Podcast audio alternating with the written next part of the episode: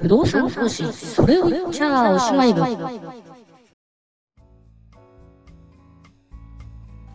不動産投資それを言っちゃおしまい部でございます、えー前にちょっとやってみたね、えーとこのポッドキャストの運営のヒマラヤさんのあの月1のねお題のおやつだったんですけどね。なんすかなんすか。ベストエピソードにはならなかったですね。まあ当然ですけどね。こんなもんがねなってたまるかってとこあるんですけど。まあでもなんか10件ぐらい選ばれたなんかナイスのエピソードの中には入れてもらったみたいなんですけどまあでもあんまね露出がねあったわけじゃなかったんで、まあ、そこで何か劇的に変わったっていうかっていうと、まあ、全然まあそんなこともないんですが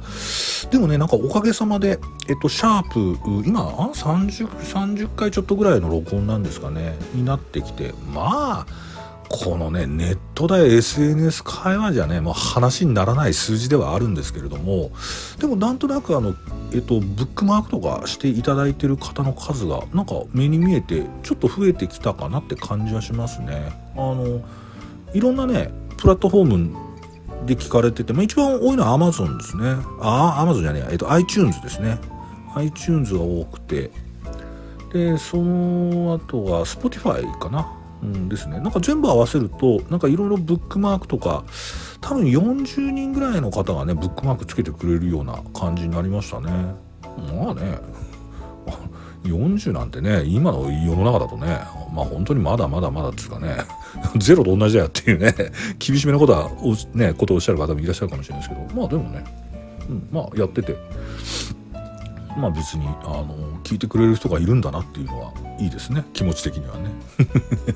あのね、出てくるんですよ。あの、これなんかね、データの中でね、あの、肝心なのはね、あの、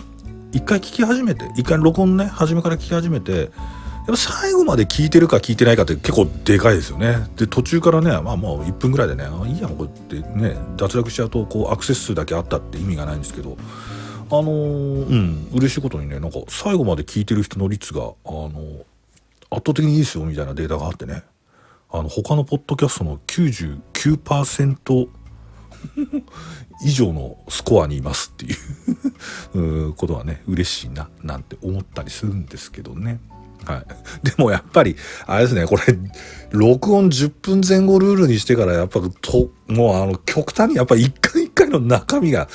話すことがこう少なすぎるっていうかね、感じがしますね。はい。じゃあまあ、だ、なので、えっ、と、ちょっと、前回の続きしましょうか。えーということでね、えっ、と、物件も見ないでね、えー業者の言われるまま買っちゃいました。で、奥さんに見つかって、で、なんとかし、なんとかしなきゃなーなんて言っても、もう気持ちがその時点で離れてるし、まあ、結局きれいにして安く売ると。えーだけど、まあ、あの、基本的には、まあ、お金がね、えーた、あの、たくさんね、毎年入ってくる人の話なんで、悲壮感もなくと いうようなお話をしたんですけど、まあね、そのパターンがあるんですけど、もう一つのね、その不動産投資舐めちゃダメだよ。うん、あともう少しちょっとこう、えっ、と、原理的に言いますけれども、このポッドキャストね、あの、シャープ1、第1回目聞いていただいた方はね、わかるかと思うんですけど、まあ1回目だけじゃなくてね、このポッドキャストは通して、えっ、と、不動産投資っていうのは投資じゃないんだと。もう大家業っていう事業なんだから、あの、きちんと腹決めて、誠実にやる姿勢がなかったら失敗しますよっていうね、こういう話がもう、あの、一貫したテーマでございます。あと借金の仕方考えろっていうね。この二つがね、あの、一貫したテーマなんですけれども、えっ、とね、そこのね、要するに事業だっていうところの、あ難しさの典型的なパターンが、まあ一つ来たなっていう、こう、例がありましてね。それも証券会社の時ですね。あのね、これはね、これ、これはね、あの、前回ね、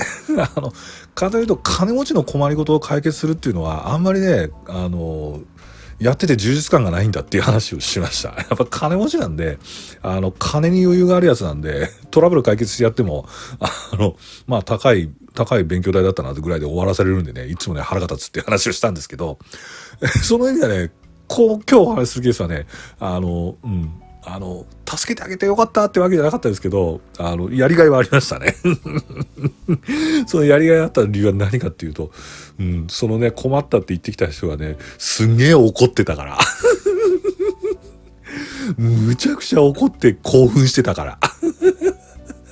で、その興奮を、あ、もう穏便にな、なだめることができたなっていう、そういうカタルシスですね。えっとですね、えー、はい、そのですね、えっと、その患者さんは、あ、患者さんはじゃないですね。患者さんはじゃないですね。えっと、そのケースはですね、えー、とあるお金持ちからが、やっぱね、えっと、それはワンルームマンションの投資でしたね。で、ワンルームマンションの投資でちょっと困ってると。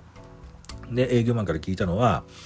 えっ、と、なんか知らんけど、あの、買った時にはね、聞いてなかったね、金がどんどん出てき、出ていってしまって、あの、全然ね、あの、聞いてた話と違うってことになってんだ、みたいなね、えー、こう、まあ一応そういうような話があって、ご本人が、えっ、ー、と、来られました。わざわざね、私のね、えー、勤めてるオフィスまで来られましてね、えー、水曜日、水曜日ぐらいに来られたんだと思います。えー、記憶によればですね。えー、で、えっと、その方はですね、えっと、大学の先生でした。えー、でまあね今このジェンダーにうるさいこの この今の時期にね今の時代にねわざわざ性別を言うんですか？それを支部長ってね、えー、怒られる方もいらっしゃるかもしれませんが、あえて言及しますが、えっと、女性の大学の教授だったですね。で、えー、っとですね、えー、来られましてですね、えー、まあね、まあ、初めもちろん穏やかなとこから始まるんですけど、まあ、話のねあの語尾とかね節々にねもうふつふつふつとした怒りが こう隠しきれもなくにじみ出てきちゃうというね方でねカチッとねスーツ着てらっしゃってね眼鏡かけてらっしゃいましたけどねでですねまあやっぱねもう人に相談来るってことはね、きっかけがあるんですね。で、その彼女の、そのもうね、あの、誰かに相談するっていうね、えー、きっかけになったのはですね、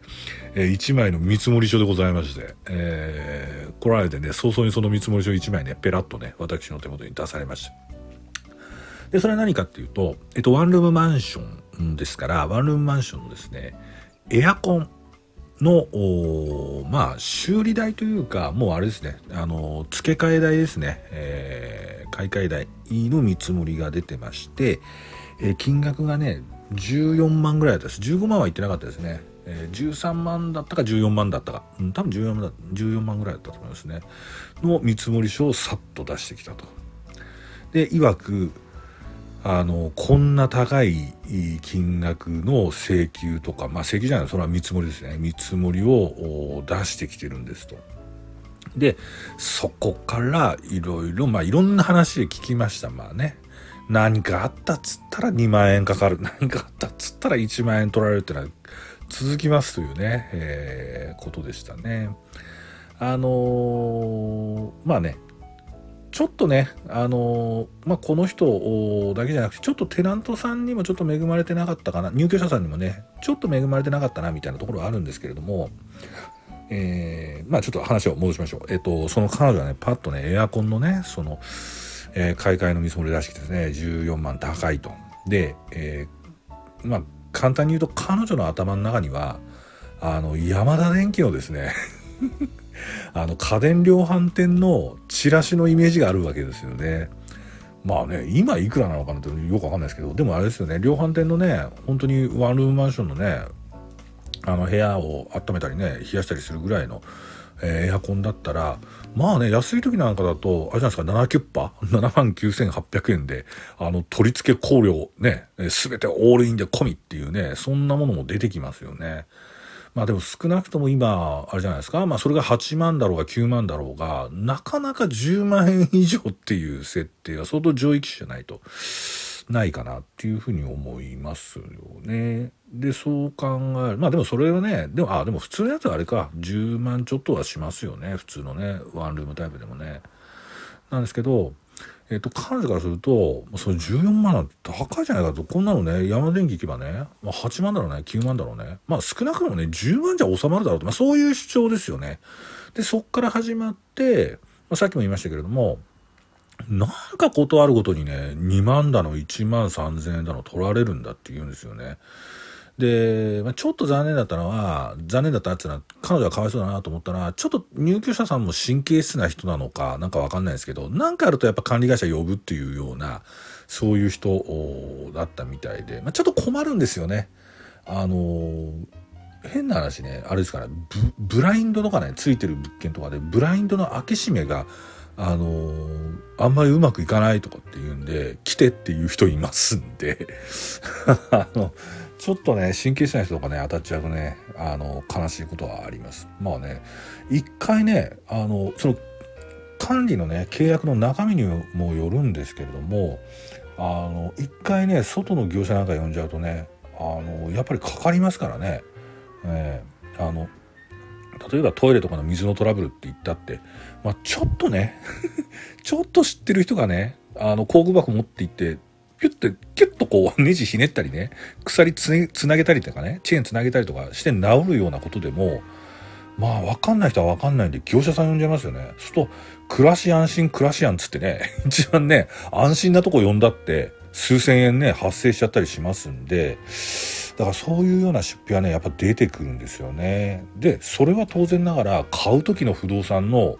営業マンは教えてくれないっていうところもあったりするんですよね。はい、でこの話がまた例によって次回以降に 続くということでございます。